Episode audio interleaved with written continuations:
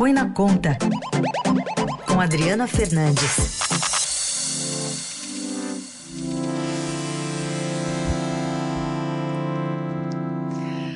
Adriana, bom dia.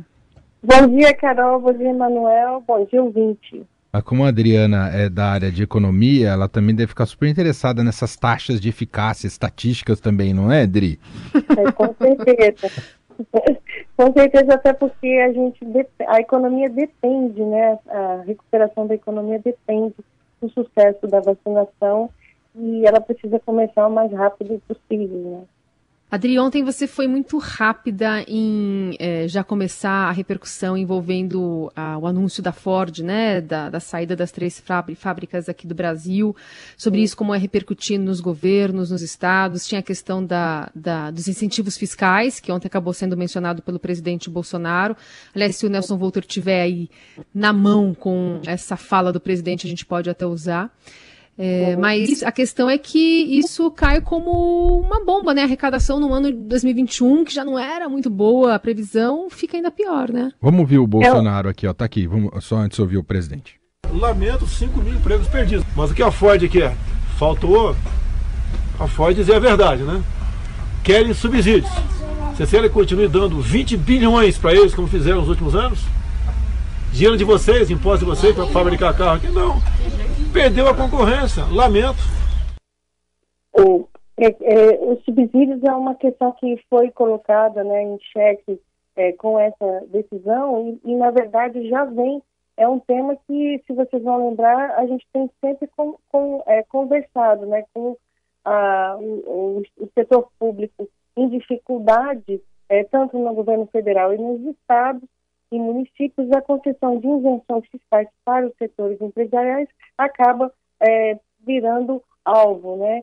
Só que a, o presidente fala de subsídios, mas tem várias outras razões é, muito mais complexas também para para, para a empresa ter deixado o Brasil. O fato é que no ponto dos subsídios, esse, o setor automobilístico sempre, talvez um dos mais beneficiados né, é, no Brasil, com uma série de isenções. Dados do Ministério da Economia apontam que só entre 2020, 2010 e 2020, as isenções, a perda de arrecadação com é, isenções só, a, só do governo federal é de 43,7 bilhões de reais. É muito dinheiro e o, no final do governo Temer teve toda uma discussão em torno da renovação de um setor, do, do, do programa Inovar Alto, que é um programa de incentivos fiscais. Ele foi trocado pelo Rota 2030, é um programa mais enxuto, mas na época o, a, todo o setor é, para é, conseguir é, vantagens maiores, chegou sim a falar em deixar o país. Não foi só uma empresa, esse é um argumento que sempre é utilizado, é, Carol e Emanuel.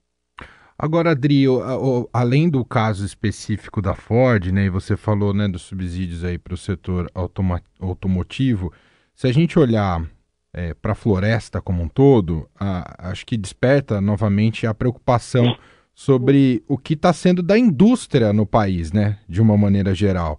A gente está cada vez mais perdendo espaço, é, deixando de ser competitivos e ficando para trás. Voltaremos a ser só um país de commodities, Odri?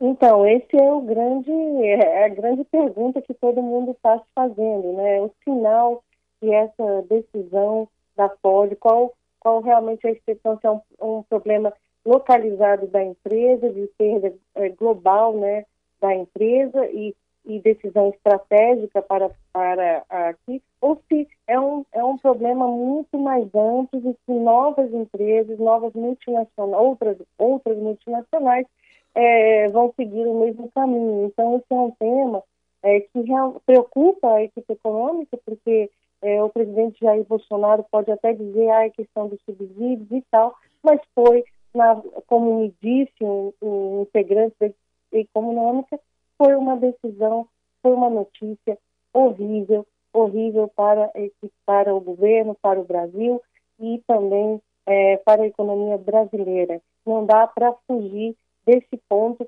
específico, principalmente no momento de retomada, as próprias vendas do setor automobilístico tinham é, melhorado em novembro e, e, vem essa notícia e é óbvio que vai é, continuar a pressão por novos subsídios. É sempre é, bom olhar do ponto de vista histórico, né?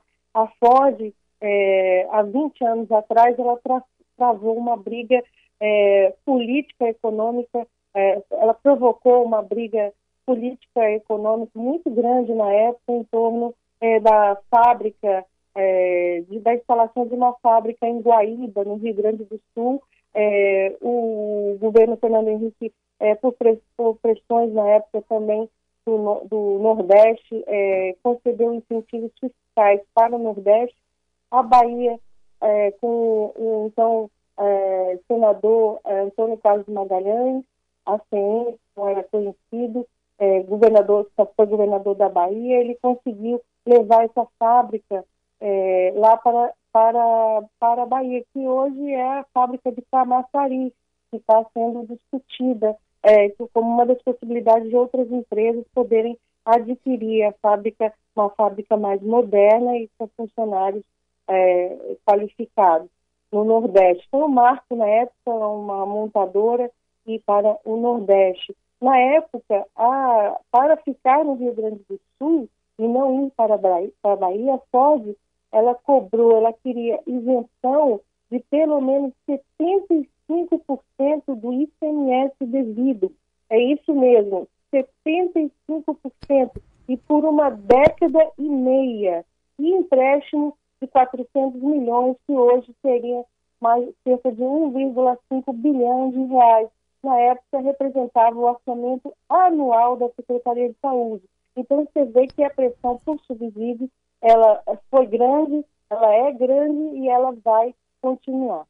Muito, muito representativo. E aí, ontem você conversou com o neto, né, do, do ACM, o prefeito, ex-prefeito de Salvador. O que, que ele falou sobre essa decisão da Ford?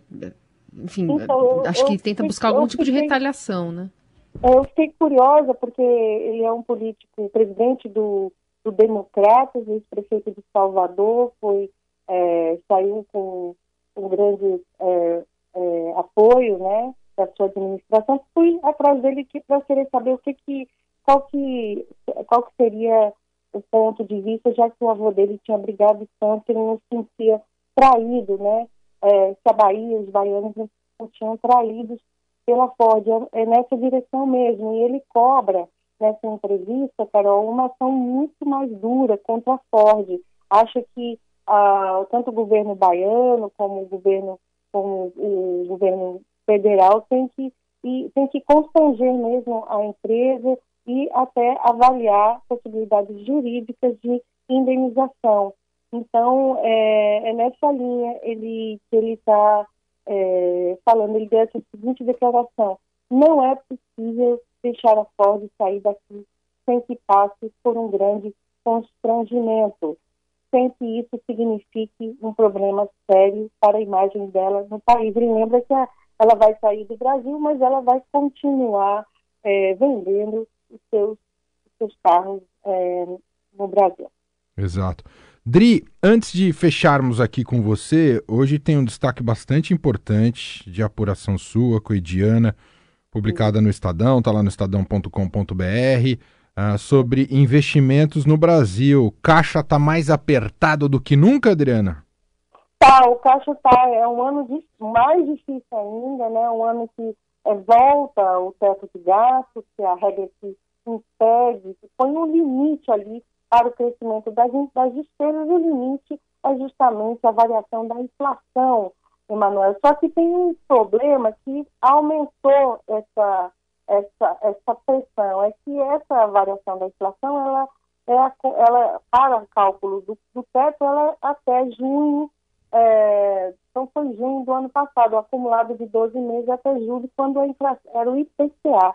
Só que a maior parte das despesas é, principalmente aposentadoria, benefícios previdenciários, é, estão vinculados ao salário mínimo, e o salário mínimo ele tem a correção pelo INPC, que foi veio bem mais salgado, ou seja, a conta aumentou demais, isso vai exigir compensações, né, e apertar aí os investimentos, porque as despesas obrigatórias elas têm que pagar.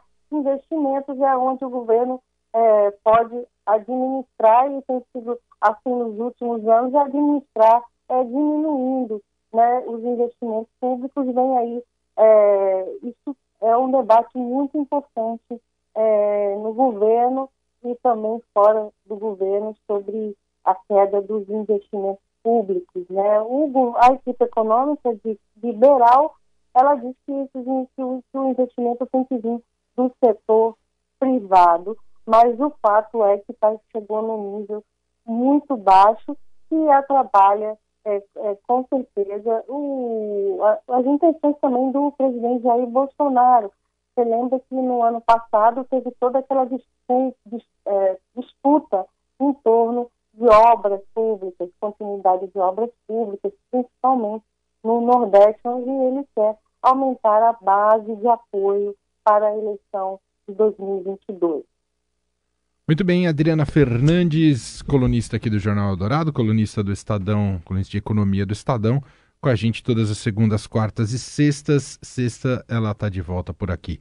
Muito obrigado, Dri! Até sexta!